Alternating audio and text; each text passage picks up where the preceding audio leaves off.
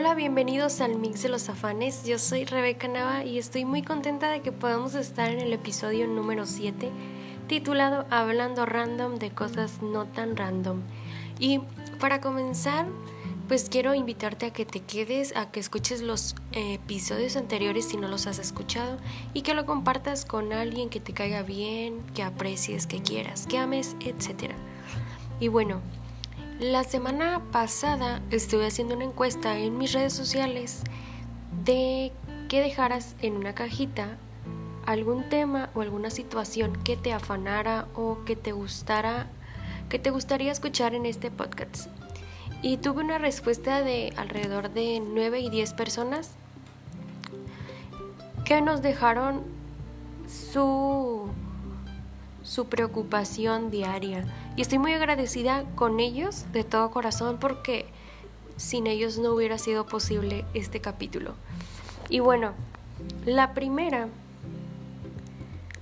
bueno, el primero que dejó ahí su, su tema o lo que le afanaba o le preocupaba, no vamos a decir nombres, pero vamos a decir lo que nos dejó en la cajita. Dice, mis amigos me sordean porque soy cristiano.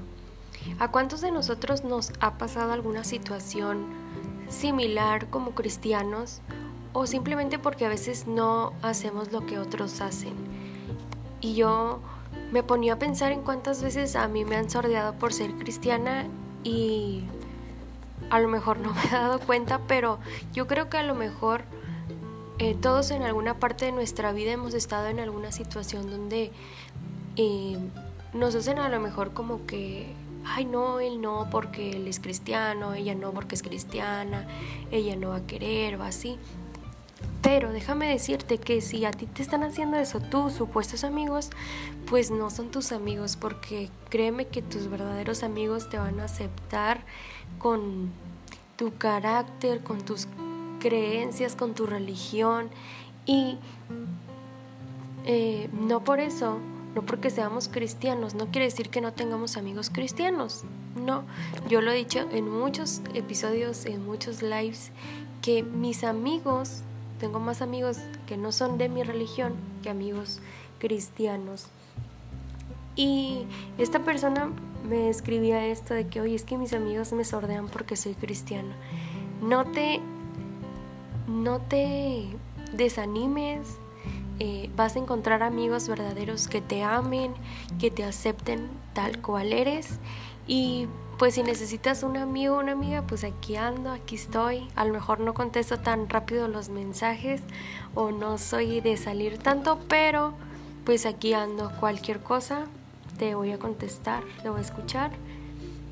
Y pues en mi experiencia en, en este tema, pues yo gracias a Dios tengo a mis amigos de la preparatoria, tengo amigos de, iglesias también y, y es una bendición tenerlos en nuestra vida, tener amigos que se hacen nuestros hermanos. Y pues no te preocupes, ponte ahora por tus amistades y vas a ver que Dios te va a, a llevar o a traer a personas que verdaderamente valgan la pena, que no te sorden. Bueno, el número dos es no encuentro trabajo. Yo creo que todos nos hemos encontrado en la situación de no tener trabajo, de que nos sentimos desesperados, angustiados, porque tenemos pagos que hacer, porque tenemos cosas que comprar, cosas que pagar, etc. Este, ¿qué, ¿qué, podemos hablar sobre no tener trabajo? Es, una, es un momento desesperante, a lo mejor sí, es un momento que nadie quisiera pasar y menos ahorita con esta pandemia. Pero yo creo que Dios siempre todo tiene en control. Y si Él a lo mejor no te ha abierto la puerta de un trabajo, si no tienes trabajo o si te acaban de correr, cree Cree en Dios primeramente y cree que todas las cosas, si tú lo amas, te ayudan para bien. A veces Dios, Dios no nos permite eh, tener un trabajo a lo mejor mejor porque sabe que nos podemos perder. O Él está preparando el camino, por así decirlo, para que ese trabajo sea mejor de lo que tú esperas. Confía en Dios, ora, cree, espera y vas a ver que vas a tener un buen trabajo. Y si no, puedes tener la opción número dos. En lo que te hablan de un buen trabajo, puedes hacer algo con tus manos. Puedes a lo mejor, no sé, hacer galletas, vender algo. Puedes hacer algo, siempre podemos encontrar la manera de salir adelante y ese es mi consejo. Y este va el punto número 3 o el, eh, el tema número 3 que nos dejaron en la caja. Eh, nos decía una chica de que habláramos sobre las finanzas o la administración sobre el dinero. Y yo creo que como jóvenes a veces no sabemos lo importante que es ahorrar. Y lo digo también por mí, porque a veces se me hace muy fácil despilfarrar mi dinero y no organizarme pero yo creo que cuando tienes compromisos ya más grandes, pues te obligas a ti mismo a no gastar, a medirte y en todo eso.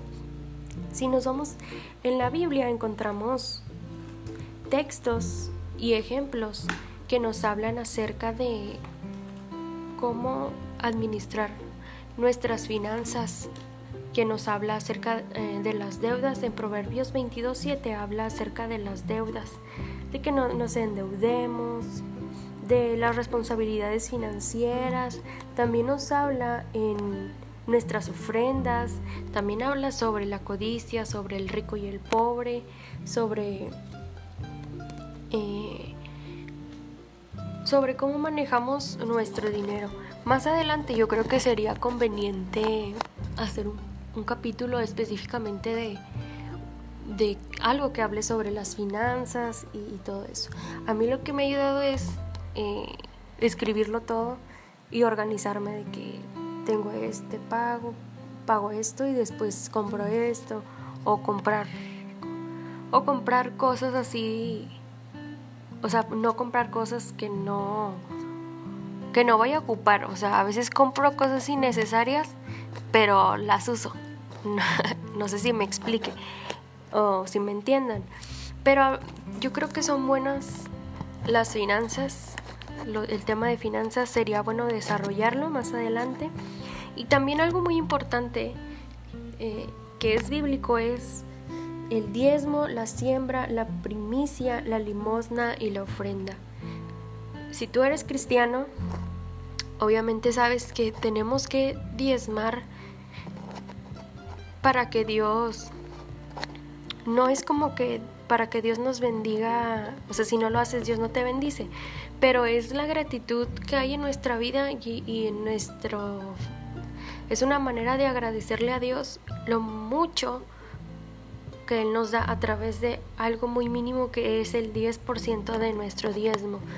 Dar el diezmo es obediencia a Dios. Entonces, también en tus, si tus finanzas están afectadas si no te alcanza nunca el dinero, a lo mejor no es porque no ganes lo suficiente, sino porque estás robándole a Dios si no das tu diezmo. Y cuando ganas y ganas dinero y no te alcanza nunca es porque a lo mejor ya estás en miseria porque le robas a Dios. Pregúntate a ti mismo, ¿le he dado a Dios el 10% de todo? Pregúntale a diario.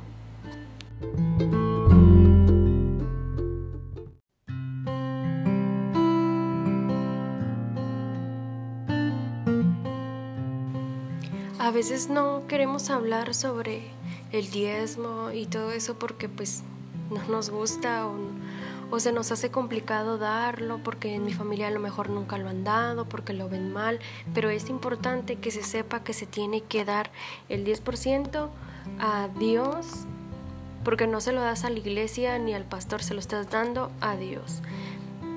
Más adelante vamos a desarrollar ese tema y, y espero y lo, lo, lo busquen y sea de bendición para tu vida.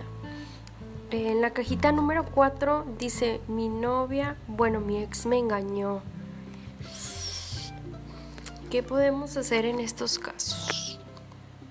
Yo creo que lo mejor que te pudo haber pasado es que te hayas dado cuenta a tiempo. Cuando una persona te engaña, este, pues obviamente te duele, pero es mejor darse a cuenta a tiempo que a seguir en esa relación. Mi ¿Qué podríamos hablar sobre esto? Pues, nunca me ha pasado esto, gracias a Dios. Este, pero yo creo que sí sería algo muy muy fuerte y pues mi único consejo es que te acerques un poco más a Dios, que que hables con él, que le digas cómo te sientas y quién mejor que, Dios que nos creó para que sane tu corazón, eh, sal con tus amigos, sal con tu familia, disfruta ese tiempo, llora si tienes que llorar y pues no hables más con esa persona. La cajita número 1, La cajita número 5 dice, me siento triste. Eh, había otra cajita que también decía algo así de la depresión. Y me acordé que hace como un año hablamos sobre la triste depresión. Es un es un live que tuvimos y ahí hablábamos cómo a veces entramos en una depresión y ni siquiera nos damos cuenta. Eh, es importante que empecemos a detectar eh, si es tristeza normal, si es depresión, para saber cómo llevarla o encaminarla para poder salir de esta. Eh, yo en una ocasión a lo mejor sí estuve a punto de estar en depresión, pero Gracias a Dios, Él nunca me dejó, Él siempre estuvo de, mi mano. Y quiero decirte que si te dicen a ti las cosas, de que si te, alguien te da ayuda, acéptala. Tú solo no puedes con la depresión. Dios te, te pone personas, Dios te ayuda a, a salir adelante. Porque creo que no es bueno que el ser humano padezca una depresión.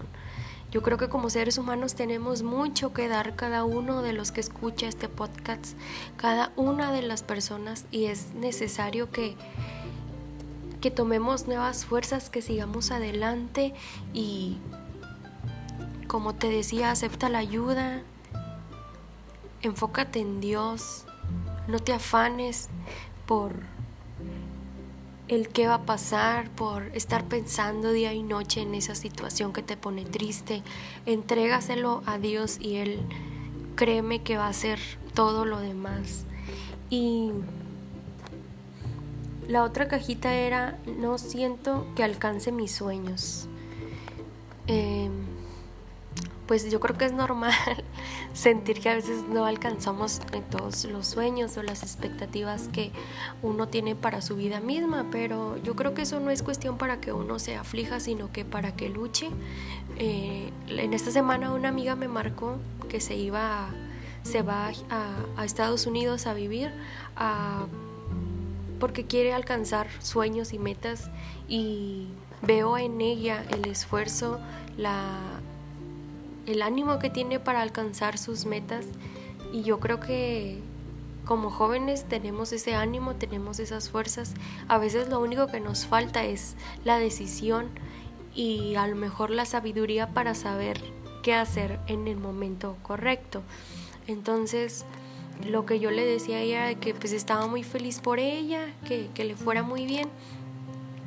Y a ti te digo, querido oyente, que te esfuerces y seas muy valiente. Si Dios te puso un sueño, una meta que va de su mano, pues échale muchas ganas, no te rindas y créeme que si ese plan y esa meta o sueño es de Dios, Dios va a suplir cada una de las, a lo mejor finanzas, cada una de las cosas que necesites para esa meta o ese sueño y poder alcanzarlo.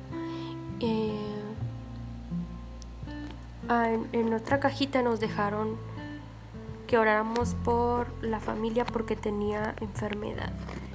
A veces, y lo digo también por mí, eh, sufrimos por la enfermedad de nuestras familias, por la enfermedad de nuestro padre, nuestras hermanas.